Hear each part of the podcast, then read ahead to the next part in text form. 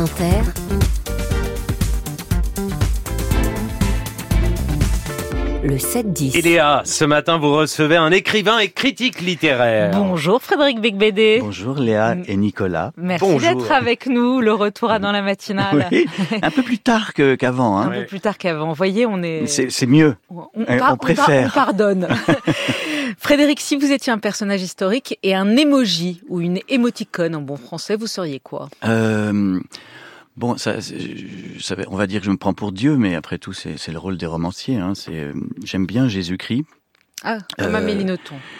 Ah oui, Hum, oui. Et le ciel se prend pour Mais Jésus. oui, euh, et notamment là en ce moment, je pense au sermon sur la montagne où il dit si, si vous me frappez sur une joue, euh, enfin, je tendrai l'autre joue.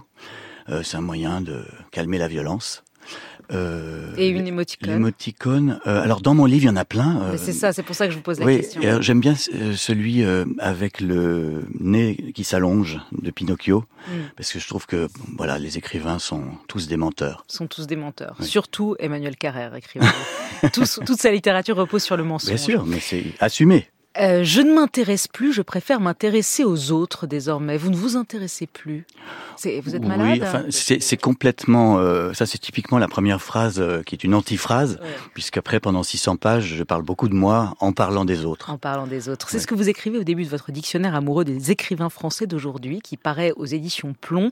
600 pages, vous avez bossé, près de 300 auteurs, et deux conditions. Qu'ils écrivent en français et qu'ils soient vivants à l'heure où le texte est parti à l'imprimerie, ce qui fait que vous avez dû écarter à la dernière minute Oui. euh, Philippe Solers, Ah oui, euh, avec beaucoup de chagrin. Kundera. Le Kundera Solers, euh, oui, Linda Lay, qui était, c'était des notices qui étaient déjà écrites, Jean Telet aussi, euh, ben bien sûr, mais c'était le projet, c'est un projet euh, assez euh, ben, original parce que ça n'existait pas. Voilà, c'est ça qu'on apprend, c'est qu'il n'y a pas d'anthologie des écrivains vivants. Non, alors qu'il y en a pour l'art contemporain, pour la musique, pour le cinéma, mais euh, pour les livres, euh, curieusement, on prend plus au sérieux les morts. Les morts sont dans le carré VIP, Mm. les bibliothèques, euh, les écoles. Alors qu'il faut qu'on- que nous nous aimions vivants. Oui, ah oui. Et ça va partir.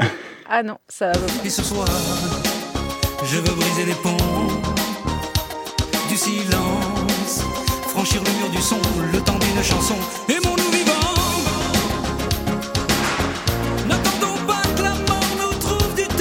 Mais oui, mais bon, alors, euh, c'est peut-être. Alors, je voulais Plus- absolument mettre François Valéry sur France Inter. Il est en exergue de mon Il dictionnaire. est en exergue de votre... Oui, j'aime bien cette phrase. N'attendons pas que la mort nous donne du talent. Et oui, rendons justice aux, aux confrères et aux consoeurs qui, qui travaillent, qui sont vivants. Et on a la chance en France vraiment d'avoir une euh, immense euh, euh, diversité et richesse de la littérature contemporaine. On y lit vos admirations, vos déceptions, il y a des coups de griffe, des peut mieux faire. Et vous revenez à cet exercice de la critique littéraire que vous pratiquez depuis 30 ans, Frédéric Becbédé. Moi, je me souviens vous avoir regardé quand j'avais, j'étais jeune, et vous aussi. Euh, j'avais 20 ans sur cette émission qui était géniale, Rive droite, Rive gauche, avec Thierry Ardisson, où toutes les semaines vous chroniquiez euh, les livres que vous aimiez et vous défonciez ceux que vous n'aimiez plus. Et je me disais que la critique a un peu disparu aujourd'hui. L'époque n'aime plus les descentes en flammes, Ah oui, oui. les débats entre deux journaux, sur un livre, sur un film. On a l'impression que ça s'est aseptisé. D'ailleurs, il y a un paradoxe, c'est qu'on se fait défoncer parfois sur les réseaux sociaux, mais que le, le genre noble de la critique a un peu disparu. Évidemment, il reste le masque et la plume et tout ça, mais, Oui. mais rappelez-vous, il y a 20 ans, c'était, on s'enthousiasmait, on détestait un livre et c'est fini. Euh, alors, euh, moi, je continue quand même, hein, humblement. À, je, fais des articles positifs et négatifs. Je crois que l'utilité, c'est que quand on est négatif, eh ben, on est un peu plus écouté lorsqu'on est positif. Et si on est toujours positif, c'est comme vous le dites, c'est complètement édulcoré.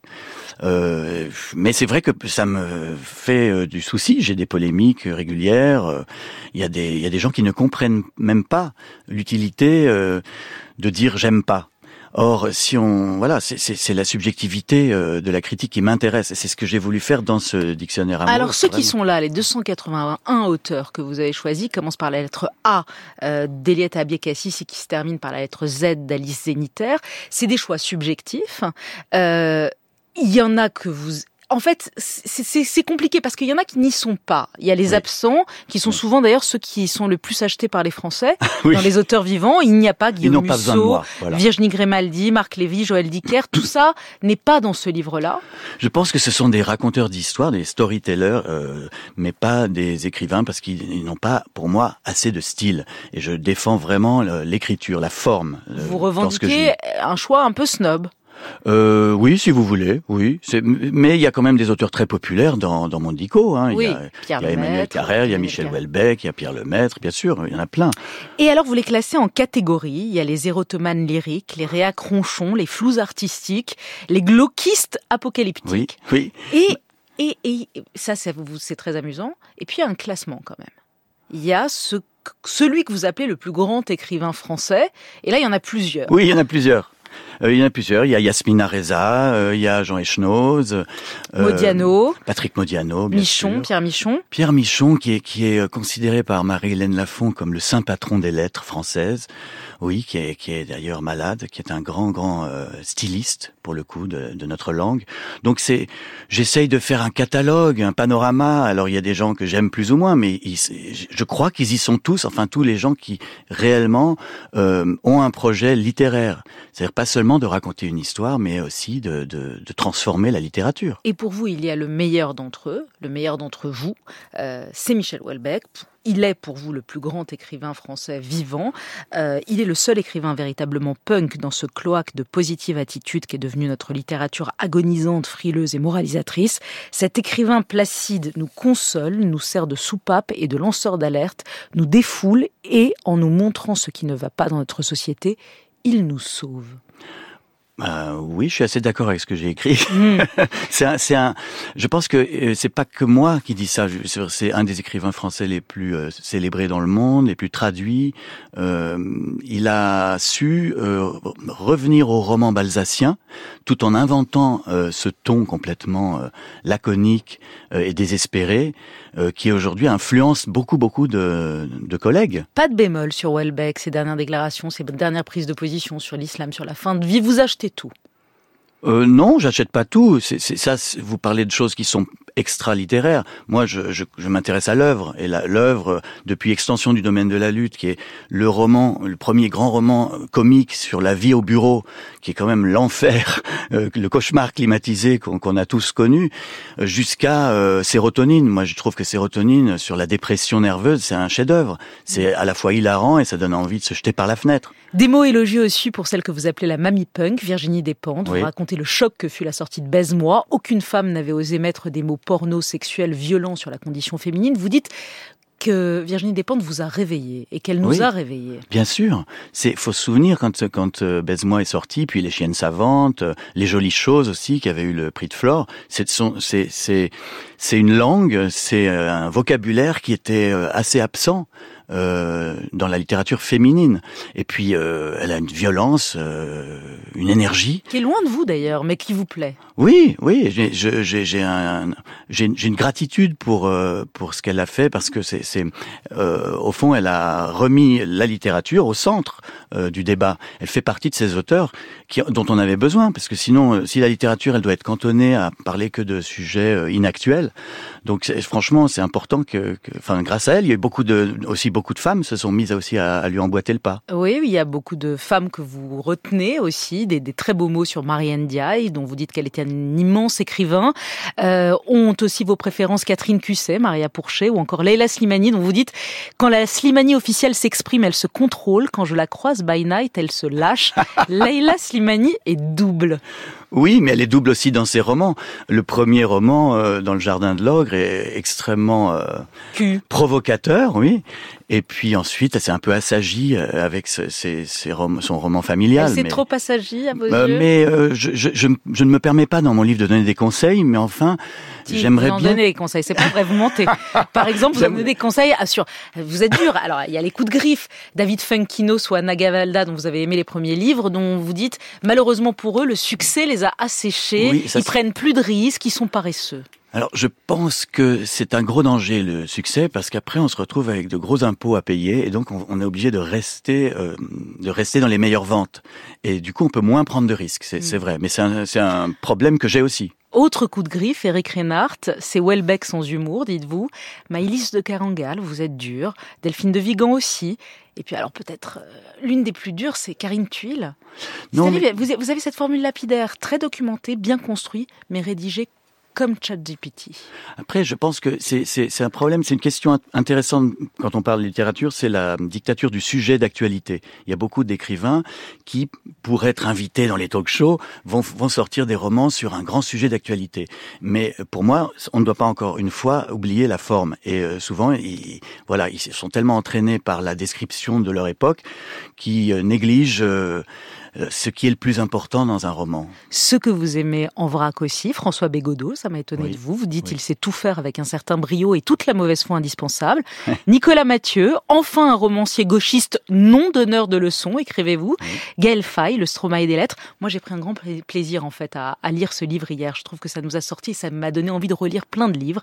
Euh, très belle phrase aussi sur le Lambeau de Philippe Lançon. C'est un chef-d'œuvre indiscutable, absolu, un monument de sincérité traumatisée et d'intelligence sanguinolente qui vous laisse en miettes comme lui. Et puis alors même les écrivains que vous admirez, vous les malmenez un peu comme les Nobel, Le Clésio ou Modiano, Patrick Modiano dont vous dites qu'il écrit à chaque fois le même livre. Oui, mais en même temps, il l'assume. euh, Je crois que c'est c'est intéressant d'explorer toujours un peu la même féerie des années euh, 40 à 60 et d'être euh, d'être bloqué dans cette euh, zone qui pour lui est celle euh, euh, où le monde était plus beau. C'est un mélange de nostalgie, de mélancolie. Mm. Le dernier livre de Modiano est un est un petit bijou, vraiment. Hein, c'est une merveille. Yasmina Reza, c'est Annie Ernaux sans la plainte. Annie Ernaux, donc, alors elle vous l'a malmenée. Il semble que la célébration de Madame Ernaux soit devenue obligatoire et pas seulement en France depuis l'attribution du prix Nobel de littérature. Il est permis de se méfier d'une telle sanctification collective à force d'être statufiée. Annie Ernaux tourne en rond, elle annihile son talent en le noyant sous sa propre exégèse fascinée. Non, mais c'est parce que c'est vrai que dans certains de ses livres, elle s'auto-analyse et se regarde un peu euh, écrire et, et- commente sa propre prose. Mais euh, il y a les livres, euh, je cite aussi les livres importants, La Place, euh, je, je- je cite Passion simple, Les années, qui est un très beau livre. Donc, euh, il faut Il y a pas. des choses pas- que vous aimez. C'est Oui. ça qui est intéressant. Oui, bien sûr. C'est-à-dire puis- que si vous la mettez dans le, dans le dictionnaire, c'est que d'une certaine Bien manière, sûr. votre subjectivité fait qu'elle mérite Oui, d'être d'y être, Évidemment. avec des livres que vous trouvez Évidemment, ne serait-ce que par son influence. Elle a tellement influencé euh, d'auteurs. Aujourd'hui, regardez si vous avez Neige Sino qui, qui, est, qui va peut-être avoir le prix Féminin aujourd'hui ou le Ou le Goncourt demain. ouais. Euh, Neige Sino, sans Annie Ernaux, n'aurait peut-être pas eu le courage de, de cette confession intime. Et euh, donc, elle a pour ça une importance et une influence considérable. Édouard Louis. Le fils d'Annie Ernaux, Prochère également. La littérature actuelle vit sous le joug d'une dictature du gémissement. Édouard Louis a la douleur récurrente. Édouard Louis a la souffrance prévisible. Bah, écoutez, j'aimerais bien qu'il me surprenne la prochaine fois, euh, parce que je trouve que oui, c'est toujours un peu euh, doloriste. Alors évidemment qu'on écrit avec son malheur et, et- et son enfance, donc ça c'est très sain, mais j'aimerais bien peut-être qu'il passe un jour à autre chose. Et puis il y a Frédéric Becbédé, une notice sur les cancellés. Oui. Il y a une notice sur Renaud Camus, Marc-Édouard Nab et Gabriel Matzneff. Vous Oui. dites j'ai hésité à mettre Matzneff et finalement je l'ai mis. Oui. C'est quoi? C'est de la provoque? Non, je pense que la culture de l'effacement est, est quelque chose de- de- d'absurde en, réalité. Il faut regarder en face ces auteurs qui existent, qui sont vivants, qui ont compté pour ma génération. Et euh, je trouve le- dire qu'on est, qu'on est éveillé, hein, les, les éveillés euh, qui se ferment les yeux et se bouchent les oreilles comme des enfants. Ah là là là là, ça n'existe pas, ça n'existe pas. Non, c'est pas c'est pas la bonne méthode pour Mm. moi. Il faut regarder et, et- et ça m'a permis de faire une mise au point en plus. On a un point commun, vous et moi, Frédéric Becbédé. On a la même chanson la plus belle du monde et c'est celle-là. I'll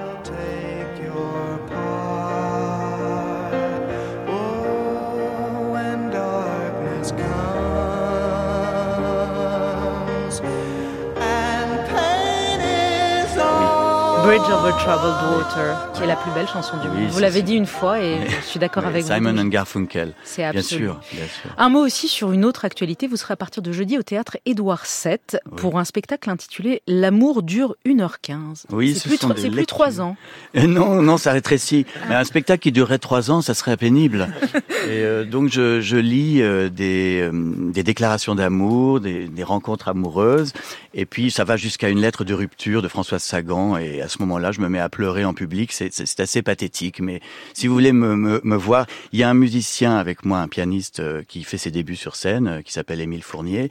Et je voulais dire, c'est une idée de Yann Herrera, qui est le producteur fou qui avait réuni Joe Starr et Béatrice Dalle pour Elephant Man. Et donc c'est lui qui a eu cette idée de, de dingue. De vous faire lire une lecture sentimentale qui va Oui. de Shakespeare à Baudelaire, de Rimbaud donc à Ouais. Sagan, en passant par Bec BD.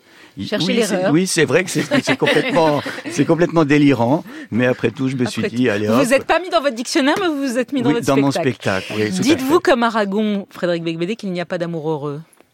Euh, oui, je le pense, mais c'est pas grave. Euh, on, on confond amour et bonheur. C'est une souffrance qu'on doit rechercher. Hmm. Et puis euh, il y a des moments de bonheur et des moments d'angoisse. Voilà. Quel écrivain conseiller en cas de chagrin d'amour? Euh, Peut-être Belle du Seigneur, euh, Belle du Seigneur, parce que ce n'est pas, contrairement à ce qu'on pense, un roman d'amour, mais un pamphlet de l'antipassion. Quel est l'écrivain qui a le mieux compris les femmes? Euh, Simone de Beauvoir, mais peut-être encore plus dans Mémoire d'une jeune fille rangée. L'écrivain à offrir à un jeune qui n'aime pas lire. Moi, ce qui a marché, c'est Charles Bukowski. Franchement, Bukowski, ça dédramatise euh, la lecture. Et donc, on, on a un tel plaisir, on s'amuse tellement que, que c'est- je le conseille, ouais. Passé la cinquantaine, la vie est un interminable lendemain de cuite. Vous avez écrit ça dans votre précédent livre, vous le pensez toujours? Ben, euh, c'était à l'époque où je travaillais à la matinale que j'ai écrit ça. C'est pour ça. Maintenant, non, ça va, je me réveille plus tard. La coke c'est fini, vous l'aviez dit il y a un an, vous aviez dit j'ai arrêté. Oui, bah oui, euh, à, à moins que vous ayez une surprise pour moi. Lire ou écrire, Frédéric Becbédé? Lire ou écrire, c'est pareil, c'est la même chose. Parce que quand on lit, on écrit dans sa tête avec l'auteur. La télé ou la radio? La radio, définitivement. Ouais. Instagram ou Twitter? Euh, Ni l'un ni l'autre. Je je suis pas sur euh, les réseaux sociaux. Liberté, égalité, fraternité, vous choisissez quoi? Ah, fraternité, sans hésiter. Qu'est-ce qui vous indigne? Euh, ben, la violence. Vous êtes toujours communiste? Vous avez fait la campagne de Robert Rue. Je suis, oui, je suis pour pour que les riches partagent leur argent avec les pauvres. Oui, donc euh, peut-être encore un peu Robin Vous avez, des Bois. vous avez voté Jadot au premier tour en 2022. Mm. Et quoi au deuxième? Emmanuel Macron. Euh, À qui vous auriez décerné le prix Nobel de littérature? Ah, Michel Houellebecq, bien sûr. L'Académie française. À, à Michel Houellebecq? Vous avez répondu à, à Salman Rushdie. Ah, c'est vrai. Oui, mais Salman Rushdie aussi. L'Académie française, euh, toujours candidat? Euh, non, bah non, ils m'ont jeté, Ils donc jeté. euh, oui. Et suis- Dieu dans tout ça?